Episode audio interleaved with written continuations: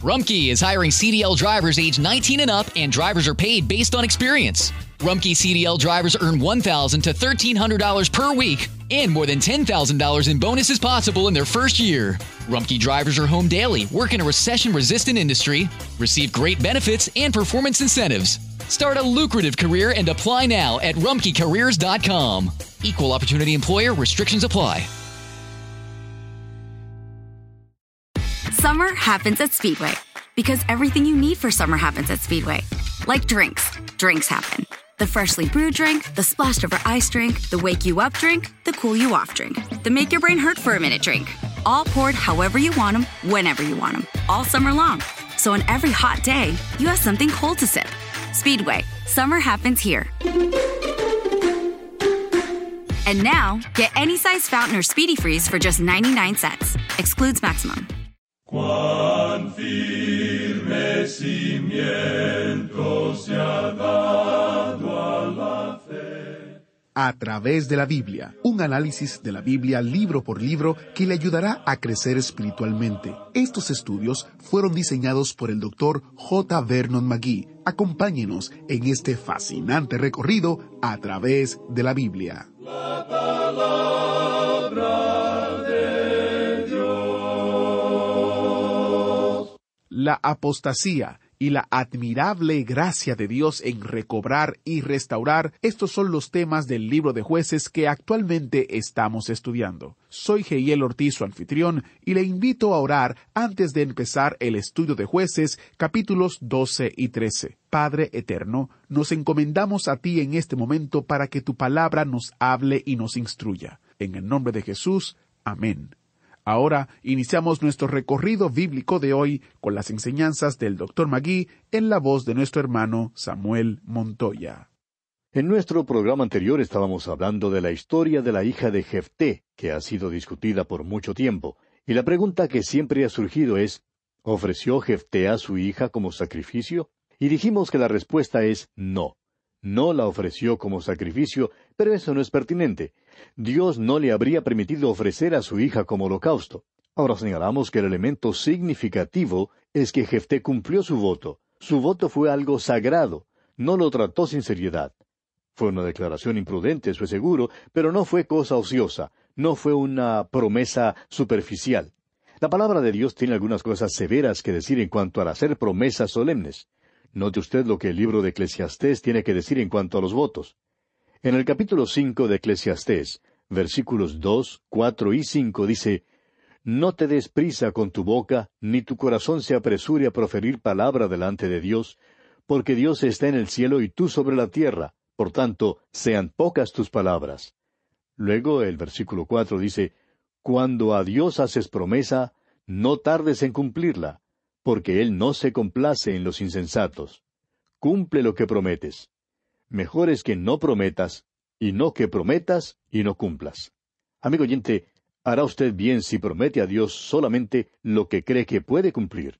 Tememos que haya cristianos que pasan adelante al altar después de escuchar la prédica de consagración, que en realidad no pueden cumplir lo que prometen.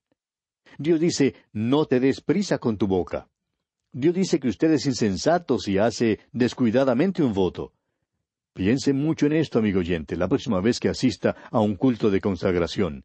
No pase con precipitación al altar para hacer una promesa solemne si en realidad no se propone hacer lo que dice. Jefté era un hijo ilegítimo. Su madre era ramera. Tenía una hija muy amable. Él quería que ella se casara y que tuviera hijos, pero sin saberlo, Jefté la dedicó al Señor pero cumplió su promesa solemne. Los cristianos hoy en día, amigo oyente, son notorios por romper los votos que hacen. Hay jóvenes cristianos que asisten a las conferencias juveniles y pasan adelante después de la invitación y prometen dedicar su vida al Señor para la obra cristiana. Pero años más tarde los encuentra usted en muchas otras actividades excepto en aquella a la cual prometieron dedicar su vida. Amigo oyente, ¿ha hecho usted un voto al Señor? Si lo ha hecho, él quiere que lo cumpla.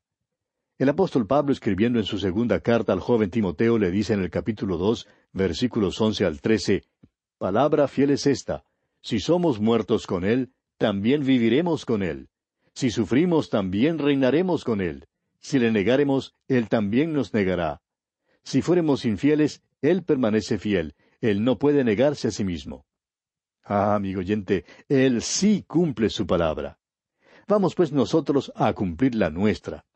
Y dice también el apóstol Pablo en su segunda carta a los tesalonicenses, capítulo tres, versículo tres, Pero fiel es el Señor que os afirmará y guardará del mal. Ojalá que aprendamos del voto de Jefté. Y bien, llegamos ahora al capítulo doce de los jueces. En este capítulo vemos que los varones de Efraín son muertos por los de Galaad al reñir con Jefté.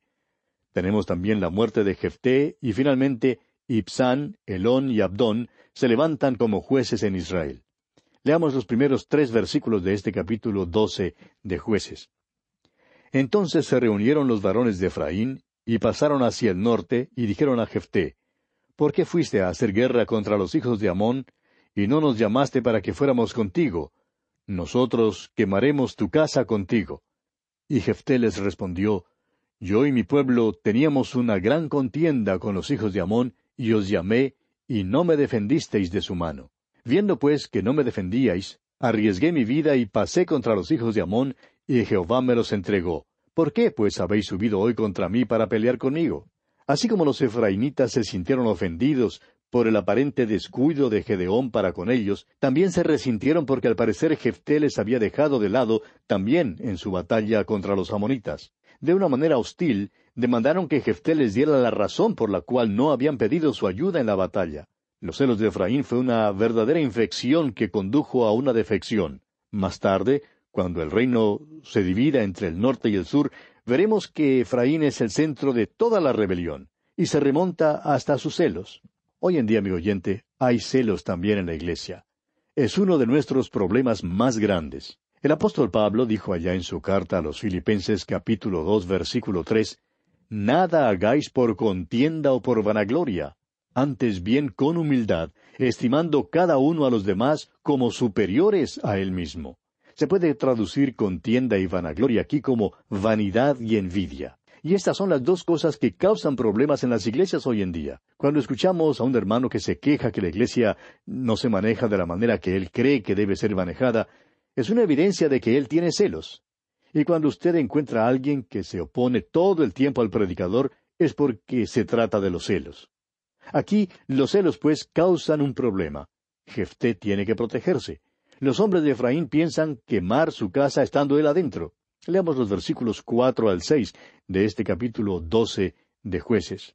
Entonces reunió Jefté a todos los varones de Galaad y peleó contra Efraín, y los de Galaad derrotaron a Efraín porque habían dicho, Vosotros sois fugitivos de Efraín, vosotros los Galaaditas en medio de Efraín y de Manasés. Y los Galaaditas tomaron los vados del Jordán a los de Efraín, y aconteció que cuando decían los fugitivos de Efraín, Quiero pasar, los de Galaad les preguntaban, ¿Eres tú Efrateo?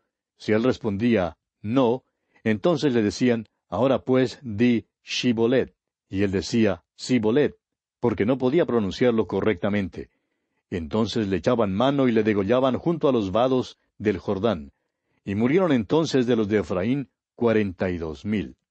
La amenaza de una guerra civil fue suficiente justificación para reunir nuevamente a los hombres de Galaad aunque habían sido despedidos después de la victoria contra Amón. Los hombres de Galaad tuvieron éxito en derrotar a los efrainitas y tomaron los vados del Jordán a fin de que los efrainitas no se escaparan. Luego escogieron una palabra de pase, o lo que llamamos comúnmente un santo y seña, que sería difícil pronunciar para los efrainitas porque contenía una consonante que no se hallaba en el dialecto efrainita. Esa palabra fue shibolet. Ahora, si el acento de una persona no era correcto cuando pronunciaba esta palabra, se hallaba entonces en un apuro. Aun para nosotros es difícil pronunciar ciertas palabras de otros idiomas.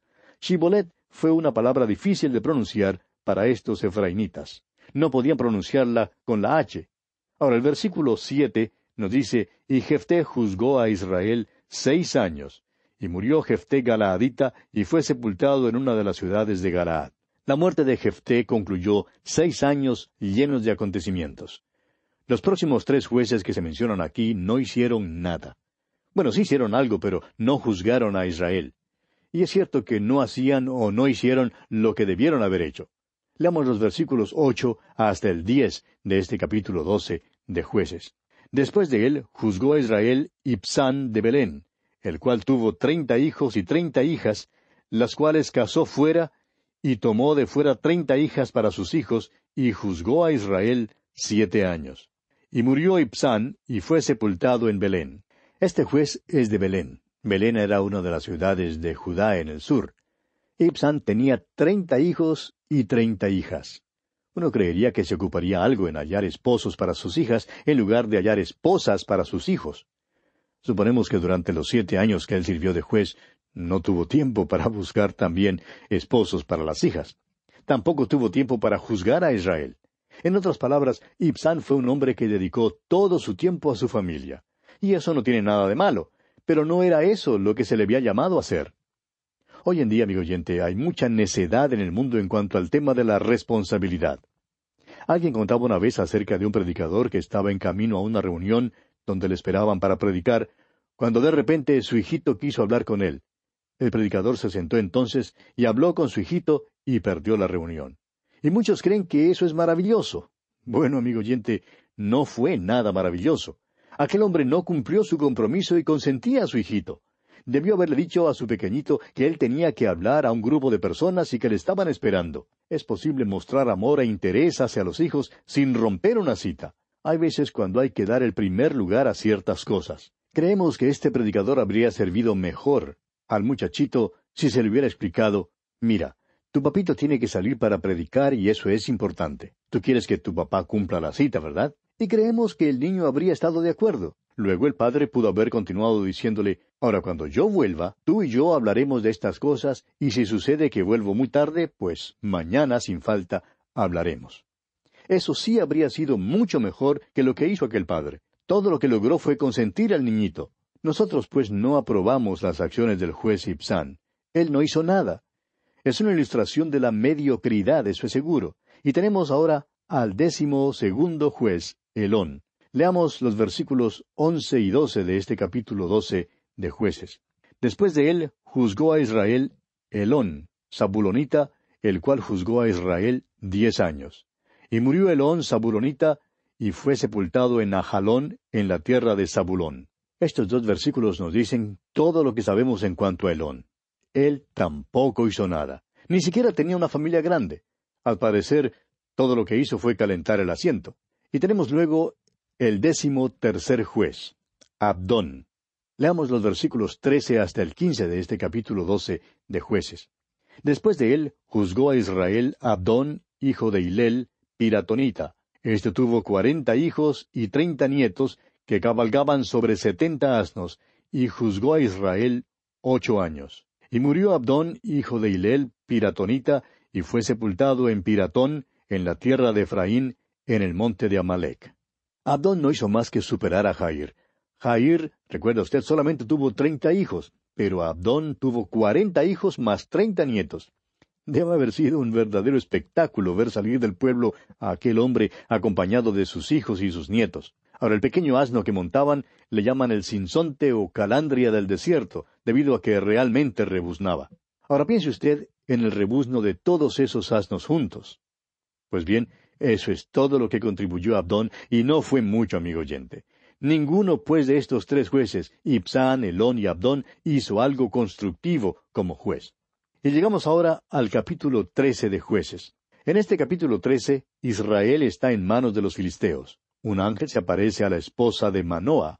Manoa ofrece un sacrificio por medio del cual el ángel se da a conocer. Leamos el primer versículo de este capítulo trece de jueces. Los hijos de Israel volvieron a hacer lo malo ante los ojos de Jehová, y Jehová los entregó en mano de los filisteos por cuarenta años. La repetida idolatría de Israel constituye el medio ambiente para un tiempo de opresión por los filisteos. Los filisteos probablemente fueron los peores enemigos que Israel jamás tuviera. Este tiempo de opresión duró unos cuarenta años. Ahora, durante este tiempo llegamos a un juez que no podemos pasar por alto. Su nombre es Sansón, y fue uno de los jueces más sobresalientes. Probablemente tuvo la oportunidad más gloriosa para libertar a Israel que cualquier otro juez. Todo se veía propicio para una carrera y futuro excelente, pero él fracasó lamentablemente. Esa es la tragedia de la vida de este hombre. Se presentó para juzgar durante la séptima apostasía y es el último juez que se menciona. Israel fue conquistado por los filisteos, pero solamente fue librado en parte por Sansón. La pequeña guerra civil que principió en los tiempos de Jefté llegó a ser más grande, y el libro de los jueces termina con una confusión total. Durante el tiempo de la dirección de Sansón se nos da el secreto de su éxito, el secreto de su fuerza y el secreto de su fracaso también. Y una vez más, permítanos repetir, amigo oyente, que nunca ha nacido un hombre que tuviera una oportunidad más gloriosa que éste. Leamos el versículo dos de este capítulo trece de Jueces. Y había un hombre de Sora, de la tribu de Dan, el cual se llamaba Manoa, y su mujer era estéril y nunca había tenido hijos. Sora era una ciudad entre Dan y Judá, y quedaba algunos kilómetros al oeste de Jerusalén. Manoa y su esposa no tenían hijos. Ella era estéril, por tanto el nacimiento de Sansón fue tan milagroso como el nacimiento de Isaac, o de José, o de Benjamín. Continuemos leyendo los versículos tres hasta el cinco de este capítulo trece de Jueces. A esta mujer apareció el ángel de Jehová y le dijo, He aquí que tú eres estéril y nunca has tenido hijos, pero concebirás y darás a luz a un hijo. Ahora pues, no bebas vino ni sidra, ni comas cosa inmunda. Pues he aquí que concebirás y darás a luz un hijo, y navaja no pasará sobre su cabeza, porque el niño será nazareo a Dios desde su nacimiento, y él comenzará a salvar a Israel de mano de los filisteos. Muchas veces el nacimiento de un hombre importante en la Escritura fue acompañado de un anuncio angélico. Dios señaló a Sansón desde el vientre. Su nacimiento en verdad fue milagroso. Dios lo levantó para hacer una tarea gigantesca, la cual era la liberación de Israel. Israel estaba muy afligido. Dios había entregado a los israelitas en mano de los filisteos a causa de sus pecados. Ahora el ángel del Señor apareció a la madre de Sansón y le dijo que su hijo debía ser nazareo. Tenía que guardar una dieta especial. En el libro de Números, capítulo seis, versículos dos al veintiuno, se nos cuenta del voto de los nazareos. Este voto era triple. No debían beber vino ni sidra. El hecho es que ni aun debían comer uvas. El apóstol Pablo, escribiendo en su carta a los Efesios capítulo cinco, versículo dieciocho, dice No os embriaguéis con vino, en lo cual hay disolución, antes bien, sed llenos del Espíritu. Y luego en su carta a los Gálatas capítulo cinco, versículos veintidós y veintitrés dice Mas el fruto del Espíritu es amor, gozo, paz, paciencia, benignidad, bondad, fe, mansedumbre, templanza. Contra tales cosas no hay ley. Un nazareo, pues, debía hallar su alegría en el Señor y no en nada de la tierra, como el vino. Luego, un nazareo no debía cortarse el cabello. Ahora, ¿qué significa eso? En la primera carta a los Corintios, capítulo once, versículo catorce, el apóstol Pablo dice, la naturaleza misma no os enseña que al varón le es deshonroso dejarse crecer el cabello. La escritura dice que un hombre no debe tener el cabello largo. Este es un versículo que debe ponerse en muchas de nuestras ciudades hoy en día. Sin embargo, un nazareo estaría dispuesto a llevar la deshonra de tener el cabello largo, y es por eso que una navaja no debía pasar sobre su cabeza. Ahora, la tercera condición para ser nazareo era que no debía acercarse a un cuerpo muerto. No debía haber ninguna demanda natural sobre él. Tenía que poner a Dios primero sobre sus familiares y seres amados. El Señor Jesús dijo allá en el Evangelio según San Lucas, capítulo catorce, versículo veintiséis, Si alguno viene a mí y no aborrece a su padre y madre y mujer e hijos y hermanos y hermanas y aun también su propia vida, no puede ser mi discípulo. Este versículo simplemente significa que no podemos o no debemos poner nada antes de Cristo. Y esto es algo que hemos perdido de vista hoy en día, amigo oyente. Sansón, pues, era nazareo, era un hombre de Dios. Y ese fue el secreto de su éxito mientras siguió siendo un hombre de Dios. Fue levantado para un gran fin. Y su éxito se hallaba en Dios. Desafortunadamente nunca tuvo buen éxito en hacer la tarea que le fue asignada por Dios. ¿Nota usted lo que dice el versículo cinco? Y Sansón comenzará a salvar a Israel de mano de los filisteos. El éxito llamó a su puerta. Él era un principiante, fue aprendiz de todo y oficial de nada. Comenzó a salvar a Israel, pero nunca terminó la tarea. Hay muchos cristianos, amigo oyente, que no terminan las tareas que empiezan a hacer. El apóstol Pablo, escribiendo en su carta a los Gálatas, capítulo cinco, versículo siete, dice Vosotros corríais bien. ¿Quién os estorbó para no obedecer a la verdad? Empezaron bien y terminaron mal. Y así muchos empiezan a leer la Biblia hoy en día, pero muchos no siguen leyéndola. A través de nuestra experiencia, amigo oyente, hemos conocido a muchos que empiezan a hacer algo, pero nunca terminan de hacerlo. Nunca terminan de hacer lo que son llamados a hacer. Bien, pasemos ahora a los versículos 24 y 25 de este capítulo 13 de Jueces. Y la mujer dio a luz un hijo, y le puso por nombre Sansón. Y el niño creció, y Jehová lo bendijo. Y el Espíritu de Jehová comenzó a manifestarse en él en los campamentos de Dan, entre Sora y Estaol. Estos versículos nos dan el secreto de la fuerza de Sansón. La fuerza de Sansón no se hallaba en sus brazos, aunque sí mató a mil filisteos con esos brazos. Su fuerza no se hallaba en su espalda, aunque sí llevó las puertas de Gaza sobre los hombros, lo cual fue una hazaña notable. Y la fuerza de Sansón tampoco se hallaba en su cabello largo, aunque se volvió débil cuando le cortaron el cabello. A Sansón le han pintado como un hombre corpulento, grande y con músculos. Pero solamente tenía fuerza cuando el Espíritu de Dios obraba en él. Simplemente el cortarse el cabello no fue lo que en realidad lo debilitó. Su cabello era solamente un símbolo era nazareo. El Espíritu de Dios no estaba en él cuando su cabello fue cortado. ¿Por qué no? Porque no cumplió su voto. La propaganda de ciertos vigorizadores de cabello muestran al hombre antes y después de usar el producto. Y hay propaganda que promueve los tónicos para vigorizar al hombre y también muestran al hombre antes y después. El cuadro de antes siempre enseña a un hombre que se ve tan seco como una comadreja, pero después de que toma el tónico, lo vemos como un hombre grande y con músculos. Aunque muchos han pintado a Sansón como corpulento, en verdad era una criatura débil. Era un hombre pequeño, miedoso y cobarde. No era el hombre fuerte del circo, sino más bien el enano. Pidió a sus padres que le buscaran una esposa. No tenía el suficiente valor para pedirle a una señorita que se casara con él. Tenía el cabello largo, Hacía adivinanzas, hacía travesuras cual niño de escuela. Por ejemplo, tomó las puertas de Gaza y se fue con ellas. Permitió que las mujeres lo embaucaran. No era ningún hombre cabal. No fue ciertamente el hombre más fuerte en la Biblia. Fue más bien el hombre más débil. Él es el hombre que se ve en esos frascos de las vitaminas y de los tónicos, el que se ve antes y no después. Este tipo fue dominado por la madre, Luego el Espíritu del Señor comenzó a manifestarse en él y entonces era fuerte. Pero cuando el Espíritu del Señor no se manifestaba en él, era tan débil como una paja. El mundo hoy en día está buscando las cosas fuertes. Los hombres en los tiempos de Sansón querían conocer el secreto de su fuerza. No se daban cuenta de que Dios escoge lo débil de este mundo para llevar a cabo sus fines. Es por eso que los hombres se admiraban de Sansón. Ellos decían, ¿cómo es posible que este nano, este tipo pequeño, flaco y, cobarde, eh, puede hacer estas hazañas? Había una sola explicación. Era Dios quien hacía esas hazañas. Pues bien, el mundo hace mucha bulla. Dios dice, Estad quietos y conoced que yo soy Dios.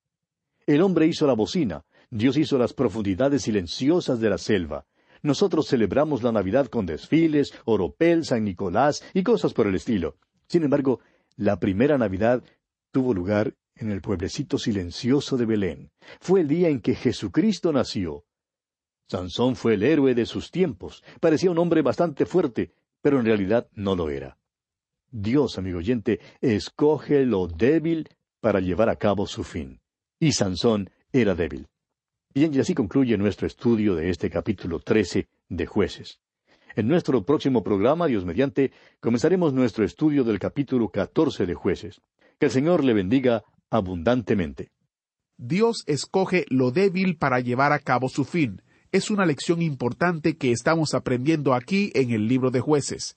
Gracias por permitirme llegar hasta el lugar donde usted se encuentre. Que Dios le bendiga es el deseo de todo el equipo internacional de A través de la Biblia. ¿Fue de ayuda para usted el estudio de hoy? ¿Desea enviarnos algún comentario de lo que ha estado escuchando? Entonces escríbanos, no espere más. Nuestro correo electrónico es atv@transmundial.org. atv@transmundial.org. Si desea recibir las notas y bosquejos de lo que estamos estudiando, suscríbase gratis en nuestra página en Internet, a través de la Biblia.org. barra notas a través de la biblia.org barra notas. Looking for a brew unique to you? Find it at Kroger. Discover distinctly different chameleon organic ground coffee with flavors like Guatemala and Dark and Handsome. They're so organic, so sustainable, and so good. Visit Kroger today to get yours. Looking for a brew unique to you? Find it at Kroger. Discover distinctly different chameleon organic ground coffee with flavors like Guatemala and Dark and Handsome. They're so organic, so sustainable, and so good. Visit Kroger today to get yours.